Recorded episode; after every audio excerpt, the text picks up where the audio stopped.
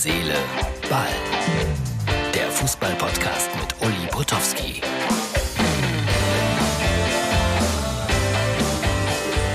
So, liebe Herz, Seele, Ball-Freunde, das ist die Ausgabe für Mittwoch. Und äh, ich wollte euch nur mal ganz kurz noch mal zeigen, es ist immerhin schon 9.15 Uhr hier beim Sportradio. Und das da hinten, das ist äh, Yves, der sechs Autogrammfragen heute, Anfragen heute hatte ich keine. Das ist der Blick in die Redaktion. Es füllt sich um diese Uhrzeit. Und wie immer gibt's äh, von Herz, Seele, Ball natürlich nachher noch mehr.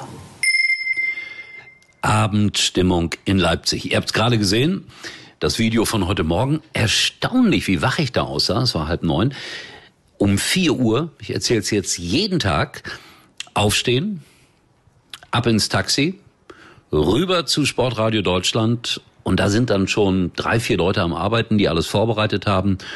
Und dann steige ich ein. Ja, Herz, Seele, Ball gibt's trotzdem täglich. Das ist jetzt die Ausgabe für Mittwoch. Ich glaube, ich habe es ganz am Anfang schon gesagt. Sag's vorsichtshalber noch einmal. Und äh, ja, auch beim Sportradio Deutschland Übrigens zu empfangen über DRB Plus oder einfach äh, auch im Internet Sportradio Deutschland eingeben und dann gibt's da so einen Button und dann kann man zuhören und in diesen drei Wochen, seit Montag angerechnet, bin ich jeden Morgen da mit Yves KT von sechs bis zehn. Es macht Freude. Mal ganz was anderes. Radio. Das Schöne ist, man wird nicht gesehen. Das ist wirklich ein großer Vorteil. Wir berichten da über alles. Beispielsweise natürlich auch über die zweite Liga. KSC gegen Sandhausen. Die spielen am Dienstagabend. Zwischenergebnis 0 zu 1. Also diese Sandhäuser, das ist ja für mich immer wieder ein Phänomen. Viele sagen, die gehören gar nicht in die zweite Liga und dann retten sie sich doch immer wieder und deshalb, genau deshalb gehören sie auch in die zweite Liga. Aber es ist noch nicht Schluss.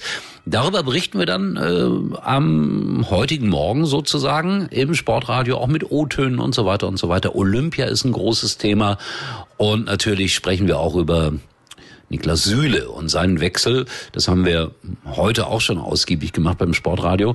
Aber morgen dann nochmal, weil Herr Watzke sich zu Wort gemeldet hat. Herr Heiner, der den Wechsel nicht so ganz versteht. Und äh, Herr Watzke sagt, ja, das ist die beste Verpflichtung, die wir überhaupt seit Jahren hatten. Hansi Flick der mit ihm gearbeitet hat in der Nationalmannschaft und noch äh, früher bei Bayern München, sagt, äh, der beste Wechsel auch, den die Dortmunder machen konnten, ein Riesenspieler.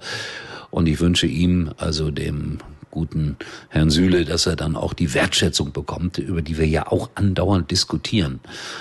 Zehn Millionen und persönliche Wertschätzung. Dass der Potowski auch immer das Geld mit einbringen muss. Blöde Angewohnheit. Ich muss mir das abgewöhnen.